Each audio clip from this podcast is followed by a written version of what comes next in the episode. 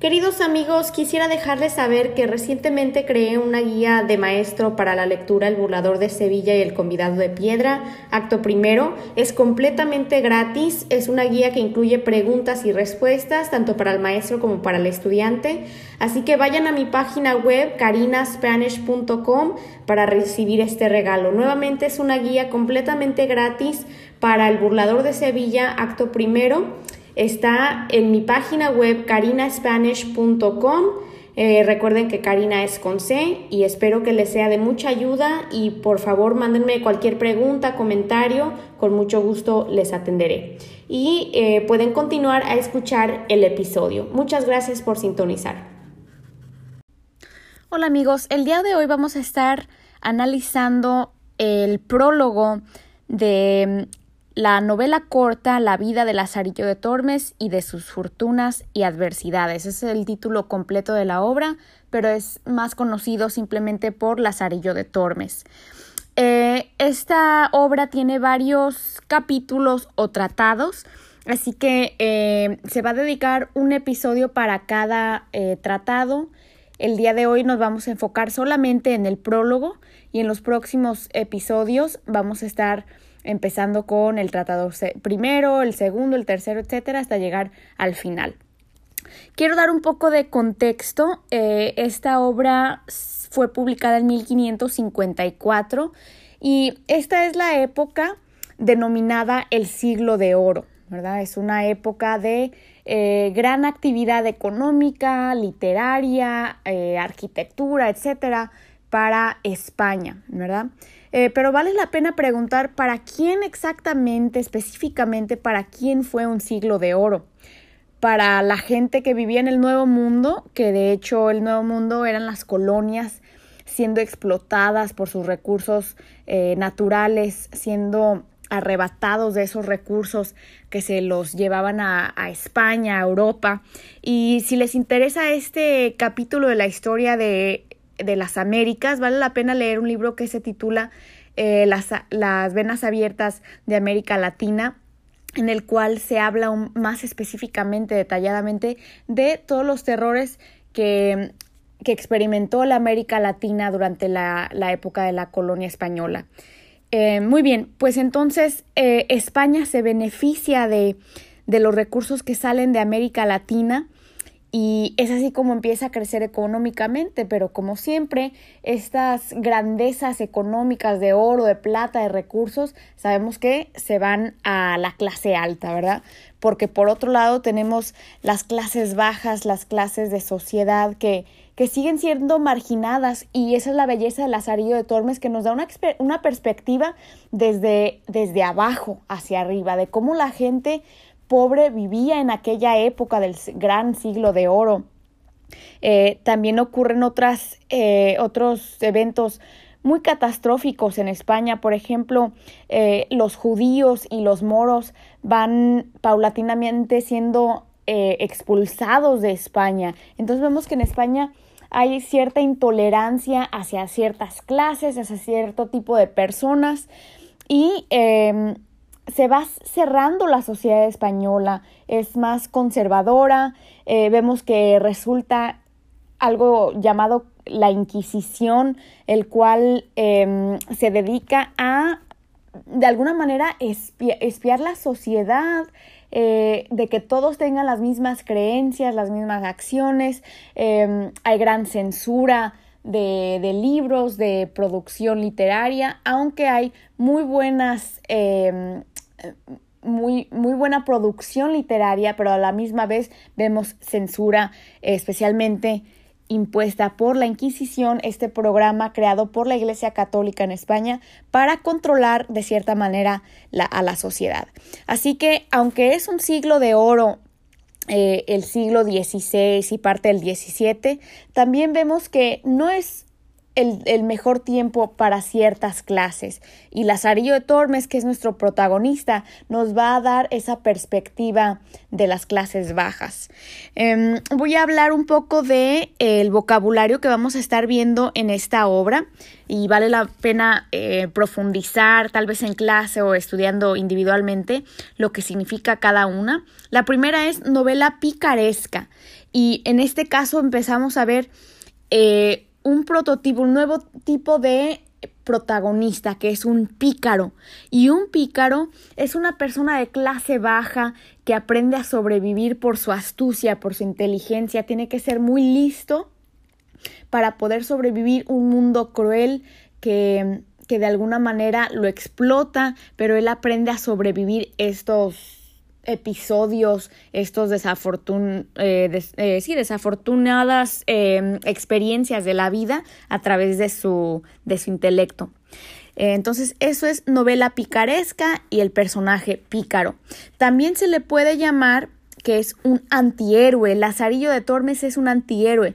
Y esto significa que no es el héroe, ¿verdad? Cuando pensamos en un héroe, un héroe es una persona fuerte, con un sentido de moral y ética muy alto. Pensemos, por ejemplo, Superman, o sea, una persona casi divina. Y por lo contrario, un antihéroe es todo lo contrario, no tiene el aspecto físico fuerte. Em, de un dios griego. En este caso, Lazarillo de Tormes va a ser un niño flaco que se muere de hambre. Por otro lado, también tenemos em, la ética, el sentido de moral que Lazarillo no lo tiene, ¿verdad? Él, él, va a tener que robar, él va a tener que mentir para poder sobrevivir. Sin embargo, nos enamoramos de este personaje, lo, lo, lo, queremos y nos encariñamos con él, un antihéroe, tal vez porque nos identificamos más con estos valores, con estas acciones eh, humanas de errar, de mentir, etc. Y podemos pensar en, en la cultura, tenemos antihéroes, por ejemplo, en la cultura hispana tenemos al Chavo del Ocho, Chespirito, esos son antihéroes, cantinflas, muy querido, ¿verdad? Que no son perfectos, pero nos, nos ofrecen un, personaje eh, al cual nos podemos relacionar. Así que vemos que también Lazarillo es, eh, aparte de ser pícaro, es un antihéroe. Muy bien, otra, otras palabras importantes para esta obra va a ser narrador en primera persona.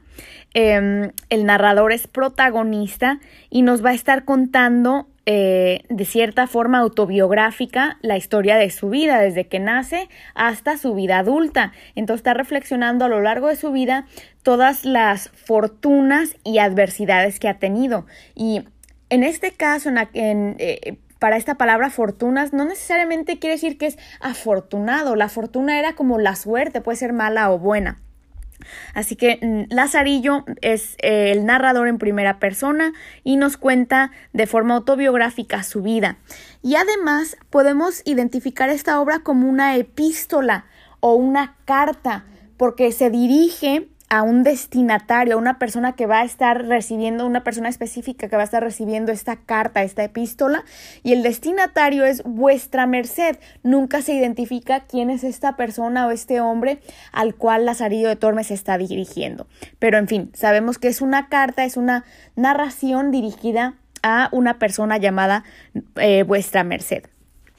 Otra cosa importante, otro elemento muy importante de esta obra va a ser la sátira, un tono satírico, burlesco, eh, irónico, que también va a ofrecer cierta crítica de la sociedad, de forma muy humorística y tal vez humor negro, eh, pero va a estar haciendo crítica social, eh, burlando, ridiculizando a la sociedad, específicamente a la clase alta y a la Iglesia católica. Muy bien, otra cosa que hay que saber de esta obra es que el autor nunca sabemos, nunca supimos quién es. Queda en perfecto anonimato. Eh, y sabemos que por ser una obra tan política y tan crítica de las instituciones de la época, em, fue preferible que el autor, eh, un gran ingenioso hombre seguramente de la época, quiso quedar en anonimato para no eh, ser censurado por las autoridades, por la Inquisición, etcétera. Así que em, a través de Lazarillo de Tormes, el cual va a ser un tipo de autor, personaje, nos va a ofrecer em, un, punto de vista crítico desde, desde el punto de vista de las masas, desde las clases sociales. Algo muy inusual de la época, porque en esa época solamente escribían em, personas de clase alta para educar, para entretener, y por este lado no sabemos quién fue el autor, pero seguramente fue alguien de clase alta que toma la perspectiva de una persona pobre los pobres no tenían educación, no sabían escribir ni leer, así que nos les está dando voz a ellos, a las, a las masas, a la clase baja, a través del Lazarillo de Tormes. Muy bien, eso es un poco de contexto, sé que es eh, bastante, pero espero que les sirva. Y mm, en los siguientes episodios voy a estar hablando de algunos otros em, recursos literarios y vocabulario em, muy importante para poder analizarlo. Voy a comenzar con el análisis del prólogo, que mm, el prólogo es bastante corto, pero primero voy a hablar de el prólogo. El propósito de un prólogo es em, en, muchas ocasiones el autor escribe su propio prólogo para presentar, eh, para presentarse a sí mismo, quién es y cuál es el propósito de su obra. Sin embargo, el autor anónimo no se presenta, no nos dice quién es, no nos da ninguna pista para saber eh, de dónde viene o quién es. Vemos la voz de Lazarillo a través de este prólogo. que va, Lazarillo va a ser el protagonista más adelante, él es un personaje ficticio, sin embargo, él es quien escribe el prólogo, así que nos explica él por qué va a escribir eh, su autobiografía de cierta manera, dirigiéndose a vuestra merced el destinatario, que tampoco sabemos quién es nuevamente. Sabemos que son personajes ficticios, de verdad, pero ya los empezamos a ver desde el prólogo. El prólogo se supone que no es ficción, el prólogo es una introducción del autor pero aquí no vemos al autor, vemos a los personajes ya interactuando. Así que es un caso muy interesante en el cual podemos empezar, empezamos a ver esta sátira, este tono sarcástico, irónico de, que usa el autor a lo largo de la obra. Muy bien, y nos va a contar, nos va a justificar su vida, ¿verdad? Vemos que hay un cierto caso tal vez de deshonra en el cual Lazarillo se tiene que defender y decide explicar no solamente cierto episodio de su vida, si nos dice, nos dice que va a contar toda su vida y de esa manera eh, vamos a ver lo que ha sufrido, lo que ha batallado a lo largo de su vida y cómo ha llegado a estar donde está ya en la vida adulta. Voy a leer un poco de el prólogo, el principio del prólogo dice yo por bien tengo que cosas tan señaladas y por ventura nunca oídas ni vistas vengan a noticia de muchos y no se entierren en la sepultura del olvido, pues podría ser que alguno que las lea halle algo que le agrade y a los que no ahondaren tanto los deleite. Entonces nos está diciendo, y, y como dije, ya desde aquí podemos empezar a ver la primera persona, yo, yo no es el autor, yo es Lazarillo y Lazarillo ya adulto. Recordemos que Lazarillo viene del nombre Lázaro. Y Lázaro eh, va a ser el nombre pues ya de, hombre adulto, pero Lazarillo también se refiere por la terminación illo cuando es niño, ¿verdad? Pero bueno, en este caso estamos viendo a Lázaro hablando ya de, de adulto y nos está diciendo que quiere que eh, su obra, su historia se conozca, se sepa y no quede sepultado, quede en el olvido, ¿verdad? Que alguien al leer esto pueda hallar algo que, que lo entretenga, algo que eh, le agrade en esta lectura. Y vemos aquí eh, que nos hace referencia a, a un filósofo de la época clásica romana. Dice, y a este propósito dice Plinio, está citando a alguien. Entonces vemos que el autor de esta obra es alguien bastante sofisticado y educado porque puede hacer referencias a estos eh, filósofos de la antigüedad. Entonces dice Plinio que no hay libro, por malo que sea, que no tenga alguna cosa buena. Entonces nos está dando un mensaje importante aquí, que todos los libros, por más aburridos o malos que sean, les puede sacar provecho de alguna otra forma. Entonces nos está dando a entender, este libro a lo mejor algunos lo van a considerar malo, pero puede sacar algo bueno de la historia que te voy a contar. Continúa diciendo, mayormente los que los gustos no son de todos, más lo que uno no come, otro se pierde por ello.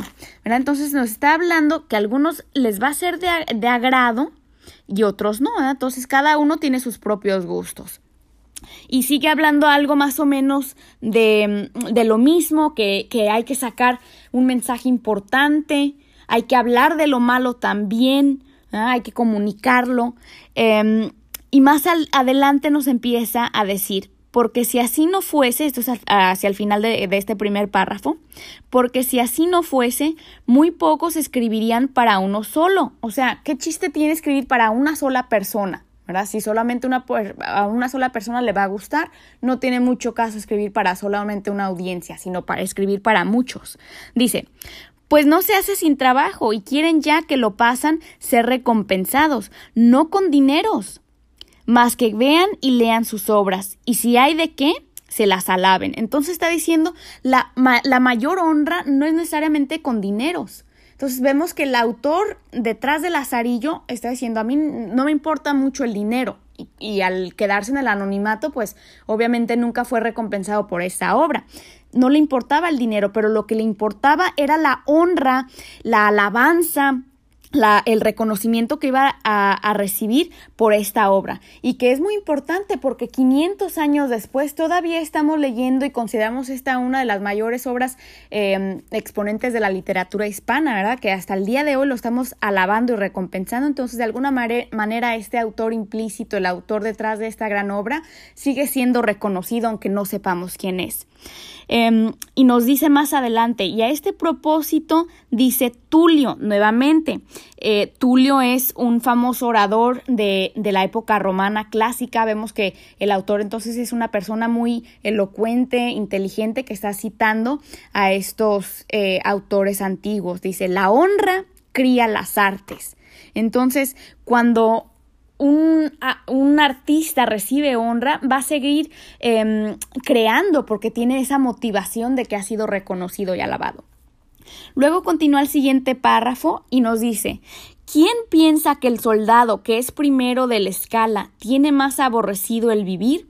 Y voy a explicar esto aquí. Em, es una pregunta retórica que nos está dando a entender en otras palabras más simples que un soldado que está en primera fila aborrece el vivir, o sea, odia la vida, es suicida por estar en primera fila en la guerra el soldado. Y él solo responde la respuesta, eh, da una respuesta y dice, no, por cierto, no, o sea, el soldado no es suicida, no está en la guerra porque quiere morir. Mas el deseo de alabanza le hace ponerse al peligro y así en las artes y letras es lo mismo. Entonces aquí el autor está haciendo, Lazarillo de alguna manera está haciendo esta metáfora de que em, tanto un soldado como un escritor escriben para recibir alabanza. ¿verdad? Y más adelante nos da otro ejemplo, hace referencia a su merced, esta persona también anónima a la cual él se está eh, refiriendo. Voy a avanzar un poquito más adelante. Y nos dice, y todo va de esta manera, que confesando yo no ser más santo que mis vecinos de esta nonada que en este grosero estilo escribo, no me pesara que hayan parte y se huelguen con ello todos los que en ella algún gusto hallaren y vean que vive un hombre con tantas fortunas, peligros y adversidades. Entonces, en este párrafo corto podemos ver em, de alguna manera la humildad, y tal vez puede ser humildad falsa, porque vemos que de alguna manera se, expresa bastante bien Lazarillo, pero vemos que él viene de em, una clase humilde que nos dice que él no es santo como, eh, como, tal vez algunos de sus vecinos, ¿verdad? Sabemos que es un pícaro, un antihéroe, no es santo, ¿verdad? Y nos dice él que ha tenido tantas fortunas, peligros y adversidades, o sea, su vida ha sido pura calamidad, puras tristezas em, y nuevamente fortunas en este caso no significa buena suerte, al contrario, puede ser mala y por lo que vamos a leer toda su vida el pobre Lazarillo sufrió bastante. Muy bien, voy a continuar al final de, este prólogo, el cual dice, suplico a vuestra merced, nuevamente el destinatario, el que va a estar según eso leyendo esta carta, reciba el pobre servicio de mano de quien lo hiciere más rico si su poder y deseo se conformaran. Y pues vuestra merced escribe, se le escriba, y relate el caso muy por extenso, parecióme no tomarle por el medio, sino del principio, porque se tenga entera noticia de mi persona. Y también porque consideran los que heredaron nobles estados cuán poco se les debe, pues fortuna fue con ellos parcial. Y cuanto más hicieren los que siéndoles contraria, con fuerza y maña remando, salieron a buen puerto.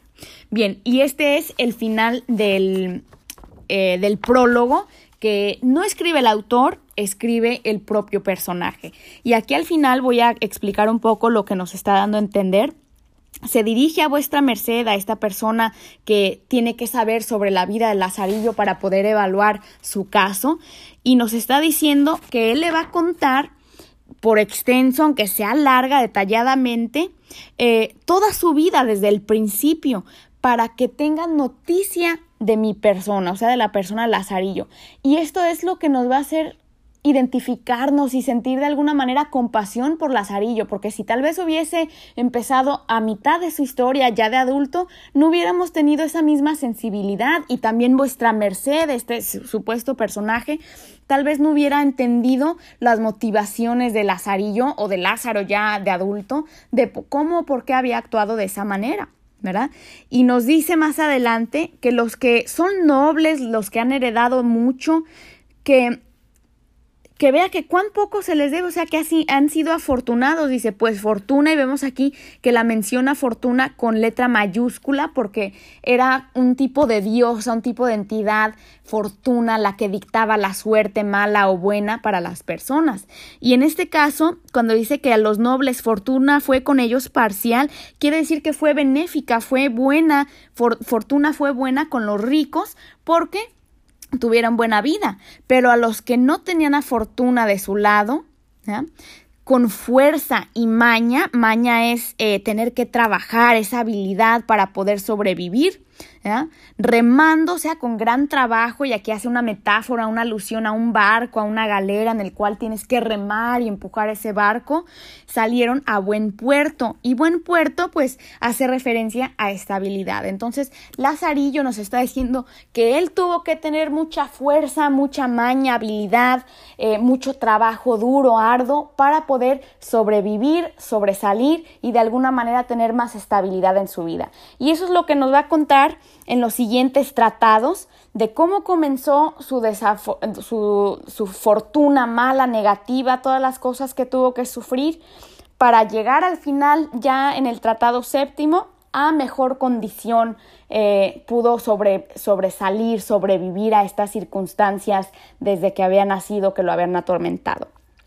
Muy bien, entonces, eh, en resumen, este prólogo es muy interesante porque empezamos a ver que el autor no se, no se explica, no se dice quién es. Desde el prólogo empezamos a ver que Lazarillo em, es el, el, narrador en primera persona, el protagonista, quien nos va a contar de forma autobiográfica todas las cosas negativas, las condiciones malas que tuvo que sobrevivir a lo largo de su vida y en los siguientes capítulos vamos a ver desde su infancia, desde su niñez, cómo sufrió eh, el pobre Lazarillo. Em, si tienen alguna pregunta, no duden en contactarme. Karina, Karina con C, Karina Spanish arroba gmail.com. También les voy a invitar a que se suscriban a la página y nos den eh, cinco estrellas para seguir adelante. Muchas gracias por su atención y nos vemos en el próximo episodio en el cual estaremos hablando del tratado primero. Chao. Gracias por haber escuchado este episodio. Nuevamente les recuerdo que tengo disponible una guía de maestro completamente gratis para el burlador de Sevilla Acto Primero. La pueden encontrar en mi página web carinaspanish.com. Nuevamente es una guía completamente gratis para maestro, incluye preguntas y respuestas en mi página web carinaspanish.com. Gracias por sintonizar y hasta el próximo episodio.